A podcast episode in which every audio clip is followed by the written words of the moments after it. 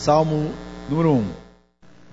Vamos ler a palavra do Senhor que diz: Bem-aventurado o homem que não anda no conselho dos ímpios, não se detém no caminho dos pecadores, nem se assenta na roda dos escarnecedores. Antes o seu prazer está na lei do Senhor e na sua lei medita de dia e de noite. Ele é como árvore plantada junto à corrente de águas, que no devido tempo dá o seu fruto e cuja folhagem não murcha, e tudo quanto ele faz será bem sucedido. Os ímpios não são assim.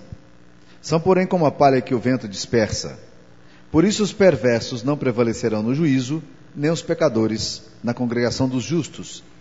Pois o Senhor conhece o caminho dos justos, mas o caminho dos ímpios perecerá. Eu queria que os irmãos mantivessem a Bíblia aberta nesse texto que nós vamos estudar agora, para que a gente pudesse não fugir do texto, para a gente poder aprender mesmo do Senhor. Meus queridos, o livro de Salmos ele é o que a gente chama em literatura de textos ou livros sapiensais, de sabedoria.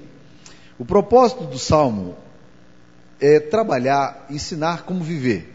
O objetivo dele é que a gente, de fato, é, encontre a felicidade na medida em que a gente vai ouvindo a palavra do Senhor, na medida em que a gente vai ouvindo aquilo que Deus tem ensinado, a gente aprenda e com esse aprendizado nós cresçamos em direção às coisas do Senhor e nós sejamos enriquecidos.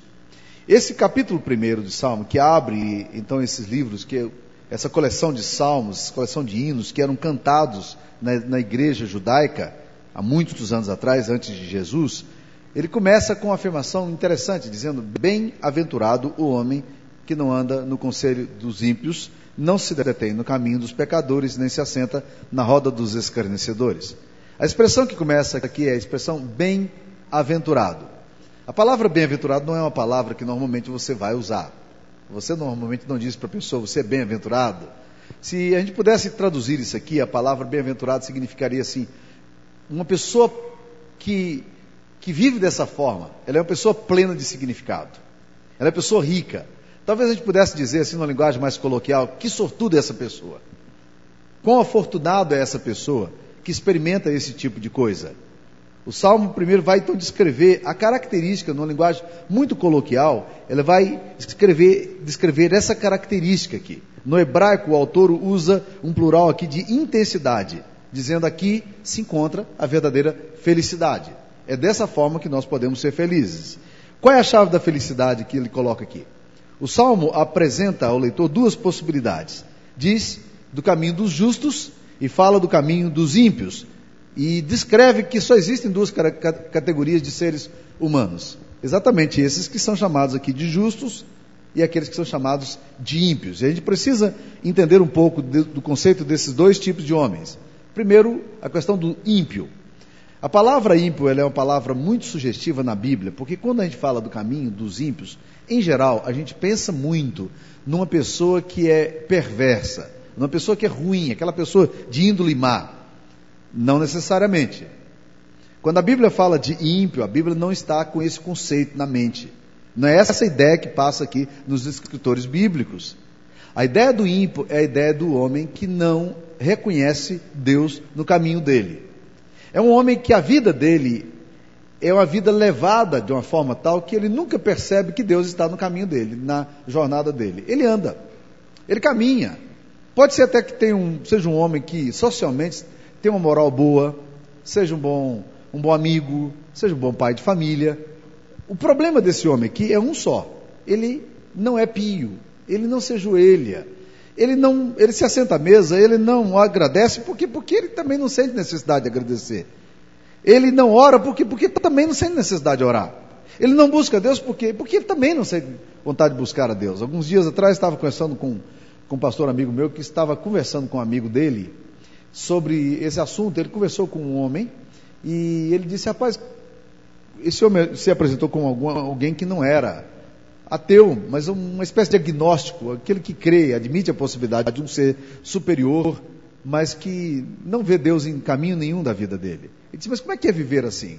A sua vida faz sentido sem Deus? Ele disse: Faz. Eu não penso nessas coisas, não. Ele disse: Mas e quando você morrer? Quando eu vou morrer, a minha vida vai acabar, vou túmulo, e é isso aí. Mas qual é o seu objetivo hoje? Não acha que é muito pobre hoje você viver sem nenhuma concepção de Deus? Ele disse: não. Eu sou, cuido bem da minha família, eu cuido bem dos meus amigos, acho que a vida é isso aí. Eu vou passar daqui um pouquinho e vou embora. É o, é o ímpio. A Bíblia está falando aqui do homem bem-aventurado, mas a Bíblia está falando também do ímpio. Está falando do justo, mas também está falando do ímpio. E esses dois grupos são advertidos para o fato de que só existe um destino: vida ou julgamento. Se você é justo, como a árvore junto à corrente de águas, é convidado a participar no texto com Yahvé, ou com Jeová, ou com o Senhor. Se é ímpio, é como a palha que o vento dispersa e será destruído pelo próprio Deus. O autor emprega aqui uma linha poética de três partes, e semelhante que nos conduz a um progresso. Ele fala aqui primeiro do homem justo. Qual é a característica do homem justo? Existem três características aqui do homem bem-aventurado, do homem feliz. Primeiro, está aí no versículo primeiro, é o homem que não anda no conselho dos ímpios. Olha que coisa interessante. O homem bem-aventurado é aquele homem que não anda. Andar dá uma ideia de um movimento. O texto afirma que ele não anda no conselho dos ímpios. Isso é, o ímpio, o homem sem Deus, não faz a agenda dele. O homem sem Deus não é o conselheiro dele. Ele pode negociar com o ímpio, pode fazer trabalho com o ímpio, ele pode trabalhar para o ímpio, pode trabalhar, ser patrão ou ser empregado do ímpio, ele conversa com o ímpio, mas ele não entra na agenda do ímpio. Ele não anda no conselho do ímpio. Quando o ímpio fala dessas, dessas coisas espirituais, dessas coisas que ele não entende muito bem, ele não presta atenção. Ele não anda. Essa é uma das questões mais interessantes para o homem justo. O homem justo é aquele que, que diz, que, que interpreta o conselheiro dele como o próprio Deus. Essa é pergunta fundamental para nós. Quem é o meu conselheiro? Quem é que me aconselha nas questões da minha alma? Quem é que anda me orientando? O texto fala que o, o homem bem-aventurado, ele não entra na conversa do ímpio. Ele ouve, aquilo passa pelo ouvido dele, mas isso não faz sentido para ele. A agenda dele não está conectada com aquilo que o ímpio está dizendo. Eu já vi muita gente boa, gente que ama Deus, gente séria, por causa de conselhos dos ímpios, largando a fé, entrando em dúvida quanto às suas convicções pessoais, arrebentando seus casamentos, arrebentando sua família, porque simplesmente começou a dar ouvido a pessoas ímpias. Não foi assim que aconteceu no Éden?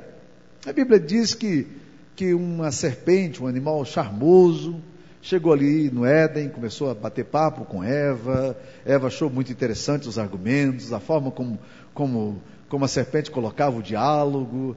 Adão não gostou muito tanto desse negócio, mas estava lá também deixando a coisa acontecer. Em outras palavras, Eva ouviu aquilo que Lúcifer tinha de dizer para ela.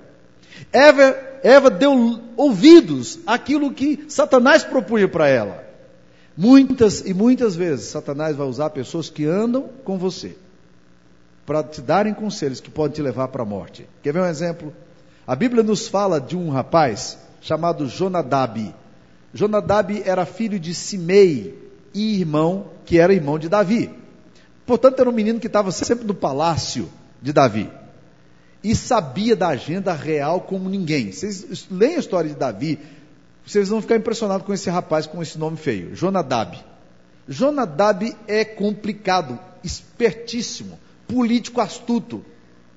Um dia ele chega no palácio, ele percebe que o príncipe, Aminon, o primogênito, o herdeiro do trono de Davi, um garoto muito inteligente, muito bonitão, ele chegou e disse: Cara, o que está acontecendo? Você está triste, rapaz. Ora, aquele dia você está assim com a alma triste. Você está triste? O que está acontecendo com você? Ele disse: Não, não é nada, não. Sabe como é que é? Dias assim. Não, não é dia assim. Olha, olha o seu coração, cara. Está na cara que você está triste. O que está acontecendo com você? E Aminon, que já estava louco com aquele negócio, que ele não sabia mais interpretar aquele trem, da alma dele, aquela paixão louca, lasciva que vinha na alma dele, disse: Rapaz, eu estou apaixonado pela minha irmã. Pela sua irmã? E você está triste desse jeito? É, pela minha irmã. Estou apaixonado. Eu quero ir para a cama com ela. E você está triste desse jeito? Você nunca entendeu que você é o príncipe em Israel, não, rapaz? O que você quiser, você pode ter. E a Bíblia nos diz que o conselho de Aminon, de Jonadab para Aminon, faz sentido para Aminon. Aminon leva essa questão, traz a sua irmã Tamar, estupra sua irmã, e isso se torna uma vergonha em Israel. Dois anos depois, Aminon está sendo levado por túmulo porque o próprio irmão dele, Absalão, mata. Quem é que anda aconselhando você? A Bíblia diz que a verdadeira felicidade, o justo encontra a felicidade, porque ele não anda no conselho dos ímpios. Quem é que você anda lendo ultimamente? Spinoza? Frederico Nietzsche? Freud? Você vai ficar doido. Não é que você não deva ler isso aí. Eu já li muito desse negócio aí. Mas, meu querido irmão, quando você termina de ler uma obra de Camus ou de Jean Paul Sartre, você tem vontade de pegar o revólver e fazer assim, tchum, dá um tiro no ouvido. Quem é que está aconselhando você? Que tipo de conselho você anda recebendo? Feliz é o homem que não entra na conversa do ímpio. Feliz é o homem que não anda no caminho dos ímpios, que sabe selecionar a quem ouve. Ele sabe discernir quem é que ele está ouvindo. O que, quem é que está alimentando o seu coração? Os pensamentos, as verdades do Evangelho ou as mentiras do diabo? Segunda coisa que esse texto aqui nos fala: feliz é o homem que não anda no caminho dos pecadores. Agora, é interessante, não se detém no caminho dos pecadores. Fala aqui de andar no conselho dos ímpios, agora fala de deter-se. Deter não é movimento mais não. Deter é parar. O que o texto está falando aqui, que, que o homem feliz, a mulher feliz, é aquela que não se detém no caminho dos pecadores. Deter agora tem uma ideia mais de estado do que de um movimento.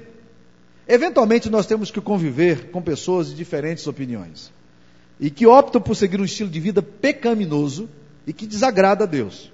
O homem justo não gasta tempo com esse tipo de pessoas. Ele não para ali nessa rodinha. Ele não fica ali jogando conversa fora num contexto de impiedade e perversão. Existem ambientes pesados que nos convidam à lascívia, cujas conversas, atitudes, olhares, gestos e comportamentos desagradam a Deus onde a gente senta para beber, ambientes pesados, piadas sujas, conversas que ferem o coração de Deus, e a gente fica ali se detendo do caminho dos pecadores. A Bíblia diz: Feliz é o homem que não para nesse lugar. O caminho dos pecadores, a rota dos pecadores, o trajeto deles, não é o meu trajeto. Eu não quero. Se a primeira ideia caracteriza ouvir conselhos, a segunda agora mostra a atitude de gente que se envolve em ambientes de pecado, com troca de olhares furtivos. Ele se detém, ele para. Não é algo circunstancial, mas passa a fazer sentido nas, no coração e ele passa a parar ali naquele lugar.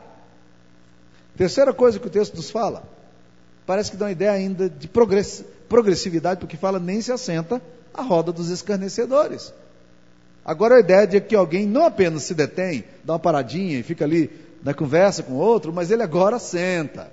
Ele se sente confortável aqui.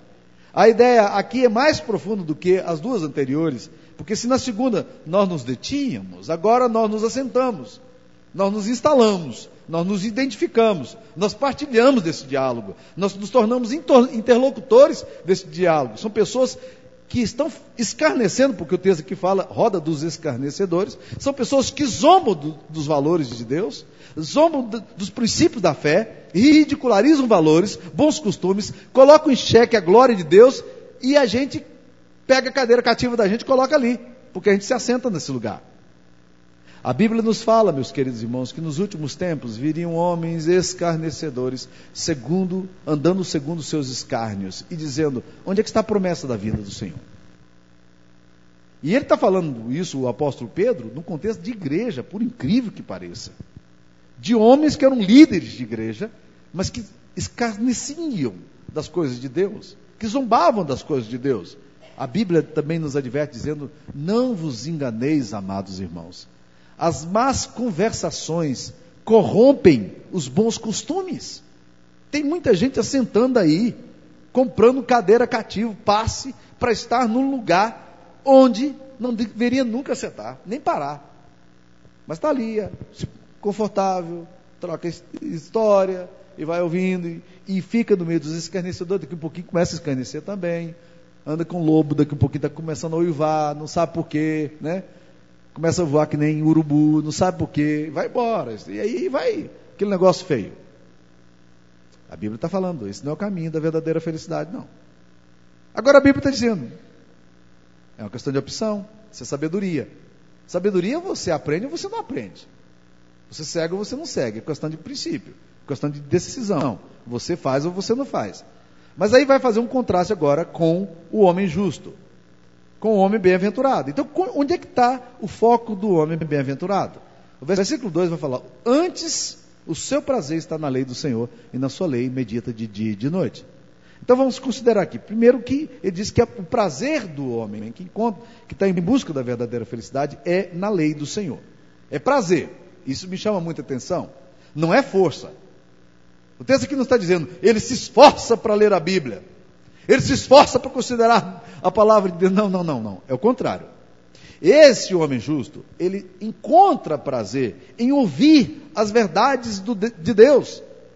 O termo em hebraico aqui é rapt, que significa de um homem que encontra uma imensa alegria. Sua devoção e sua alegria está na palavra de Deus, não nas conversas que ferem o coração de Deus.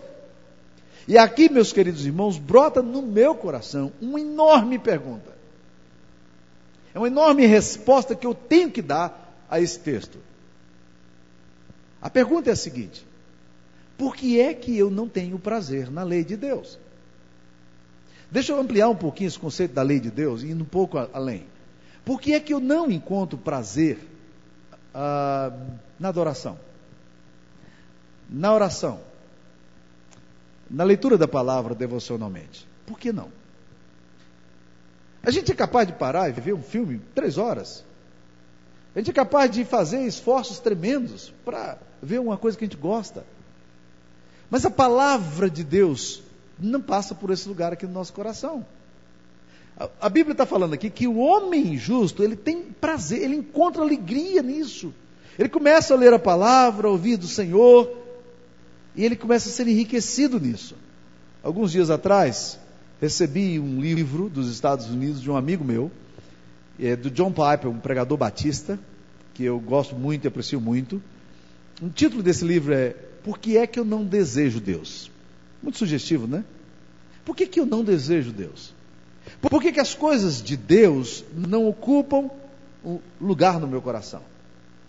Nós cantamos ainda há pouco. Meu prazer é viver na casa de Deus, onde flui o louvor. Hum, será que eu realmente tenho prazer em viver na casa de Deus, onde flui o louvor? Onde a, a igreja está adorando? Será que realmente a lei de Deus faz brotar prazer no meu coração? A Bíblia está fazendo um contraste aqui. Feliz é o homem, a mulher, que não se detém no caminho dos ímpios, não se detém não, não, anda no conselho dos ímpios, não se detém no caminho dos pecadores, nem se assenta à roda dos escarnecedores. Antes, pelo contrário, o seu prazer está na lei de Deus. Eh, o Salmo 119, sem desmarcar aqui o Salmo primeiro, se você quiser acompanhar comigo, é um texto que fala sempre da lei de Deus.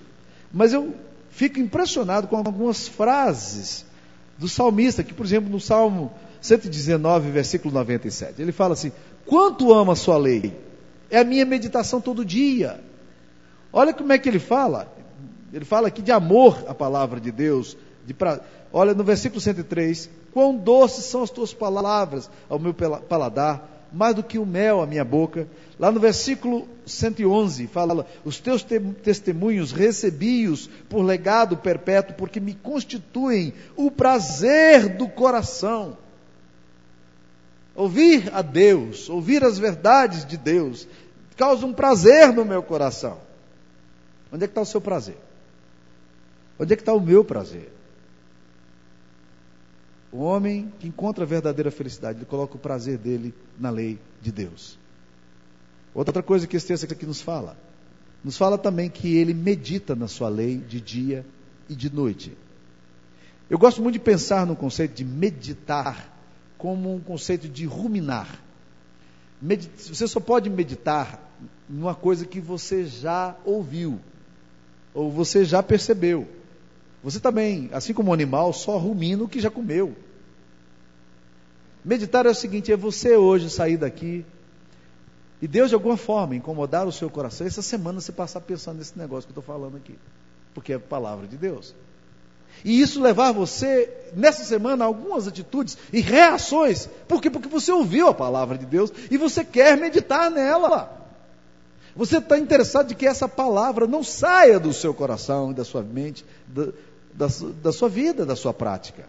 Você quer meditar nisso, você quer parar, você quer considerar essas verdades. Tenho tido prazer na lei de Deus, por que não, Senhor?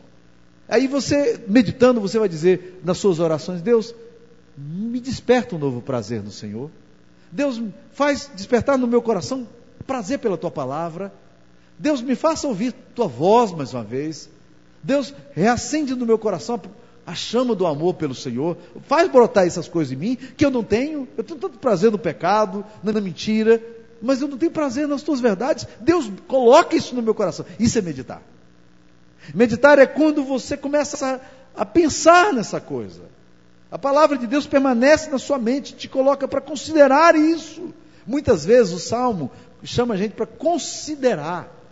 Considerar não é pensar.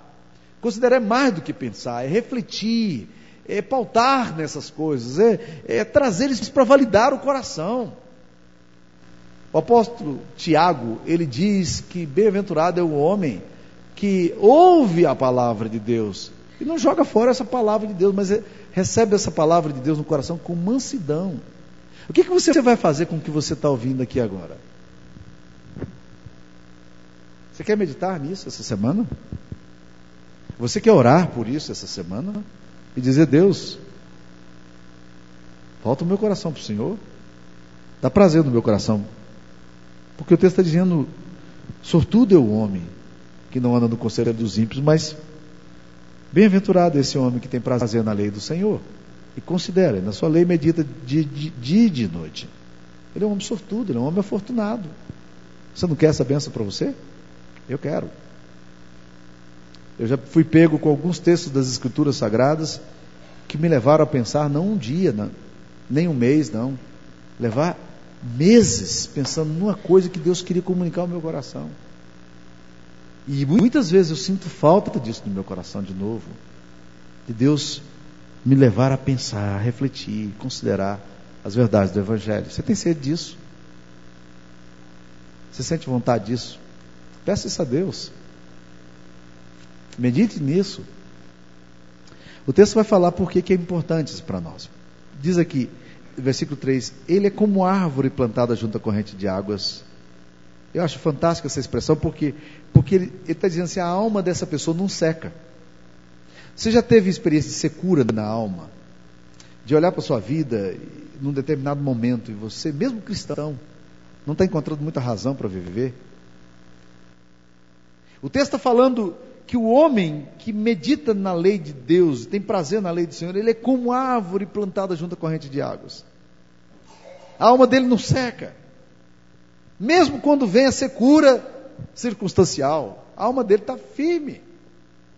Nós tivemos agora um período de quatro meses e 17 dias sem chover aqui em Anápolis.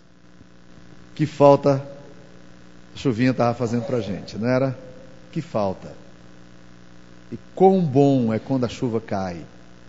Porque você olha para a grama do seu, da frente da sua casa, olha para as ruas da cidade e você parece que percebe a natureza agradecendo. Ele está falando aqui de que o homem que tem prazer na lei de Deus, ele é um homem afortunado, sabe por quê?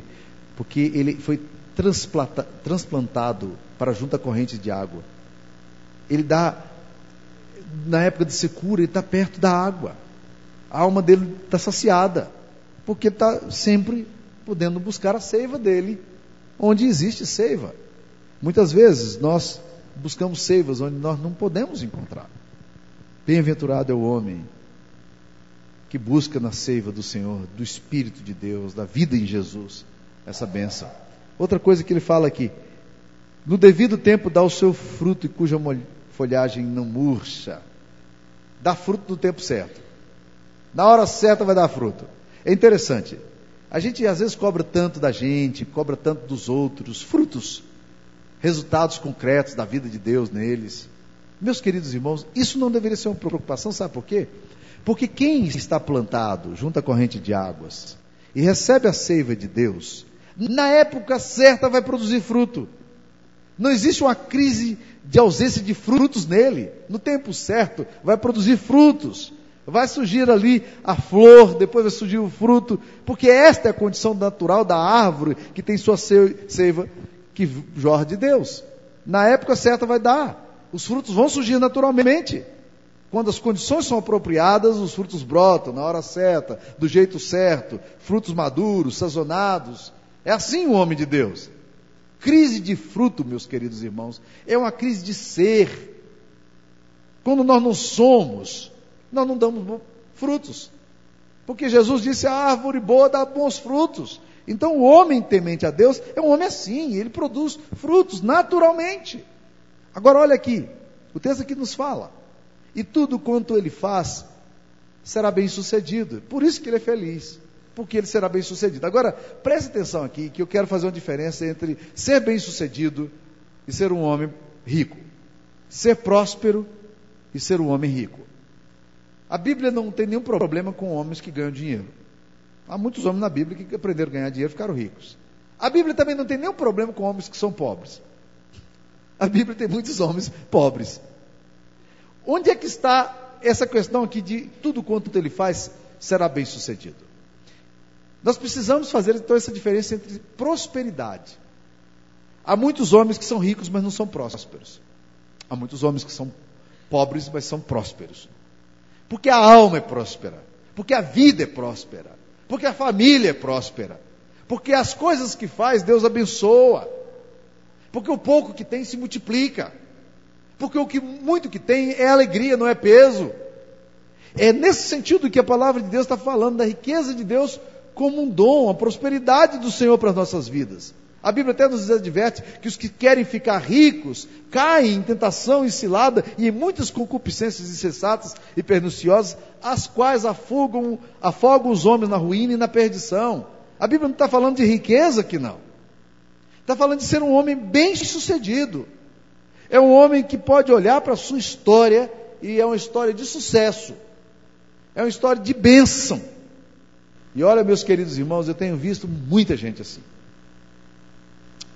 E tenho visto muita gente, aparentemente, muito bem sucedida e um fracasso. Fracasso na história. Fracasso. Por quê? Porque se afastou de Deus.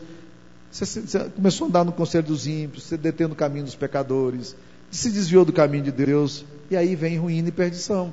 É isso que a palavra de Deus está nos ensinando. Uma outra coisa que ele fala aqui é que os ímpios, olha o versículo 4, não são assim. Eles não são bem-sucedidos, são como a palha que o vento dispersa. Você já parou para pensar nessa expressão, a palha que o vento dispersa? Uma expressão muito interessante. Aliás, essa, essa ideia ela é explorada em dois filmes de muito sucesso contemporâneos nossos: Beleza Americana e Forrest Gump. Os dois filmes começam com a cena de uma peninha voando para lá e para cá, sem rumo, o vento soprando aqui, a sujeira aqui no, no local, a peninha vai para lá, vai para cá. É isso que a Bíblia está falando. O homem sem Deus, o homem que não tem prazer na lei do Senhor, mas ele prefere fazer o contrário daquilo que a lei de Deus diz para ele fazer, ele é como a palha que o vento dispersa, ele não tem consistência.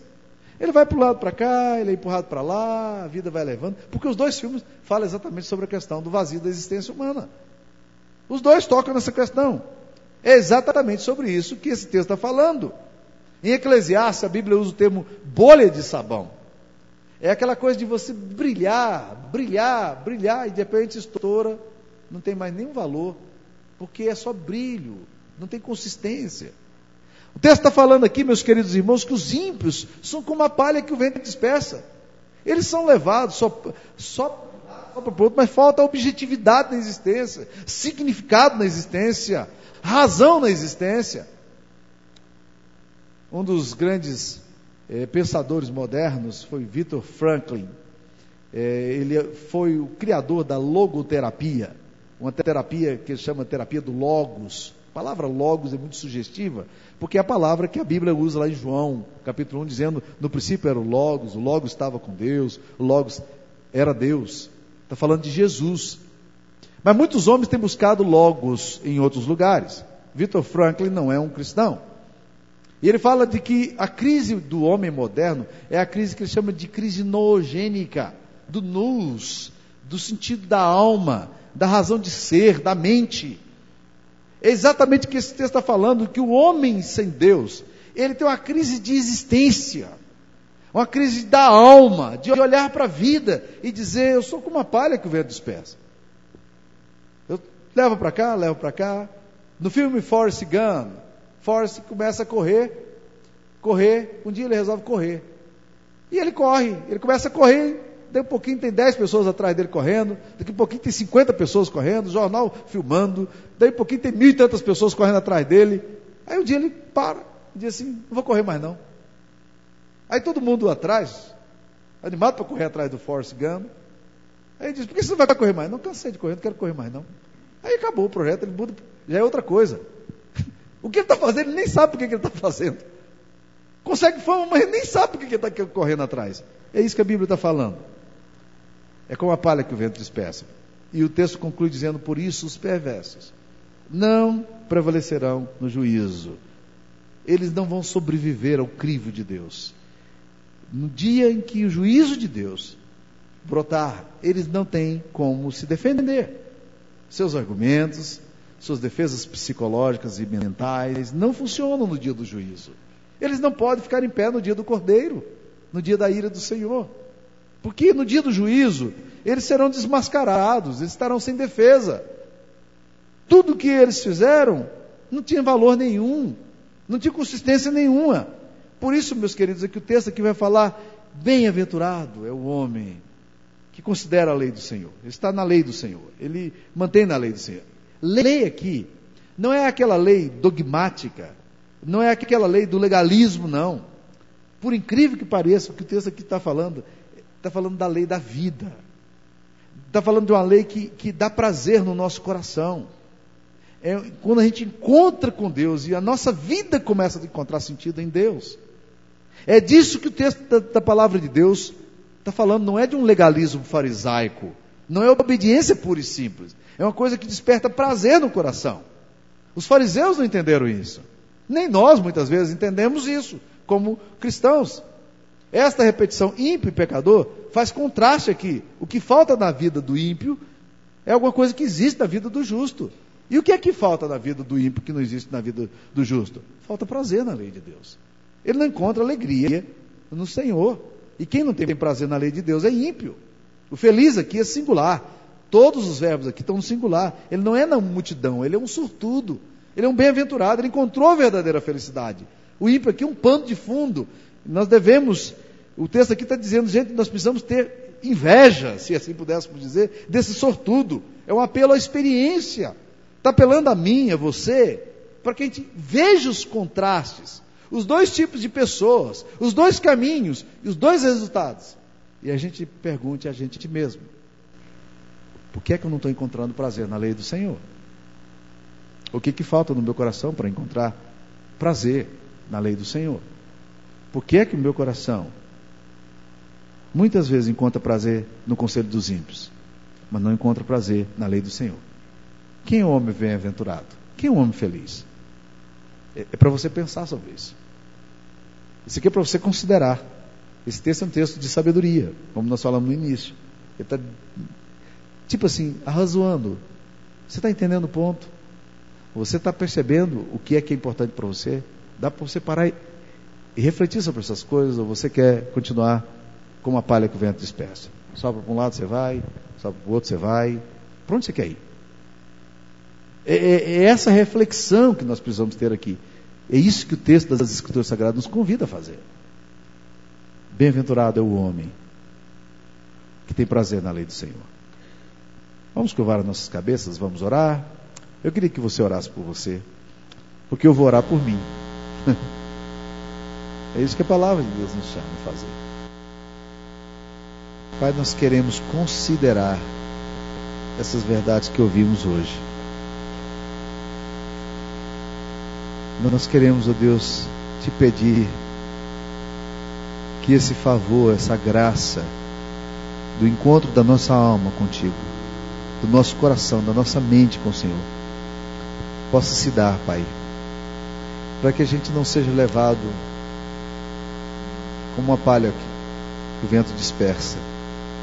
mas que nós possamos, Deus, no dia do juízo, por causa do, da obra maravilhosa de Jesus, estarmos em pé diante do Senhor. Ó oh, Deus, dá prazer ao nosso coração, Pai, pela lei do Senhor. Dá prazer, ó oh Deus querido, no nosso coração, pela palavra do Senhor, pelas verdades do Senhor. Que o Senhor nos leve, ó Deus, a considerá-las de forma profunda no nosso coração. Em nome de Jesus nos oramos. Amém, Senhor.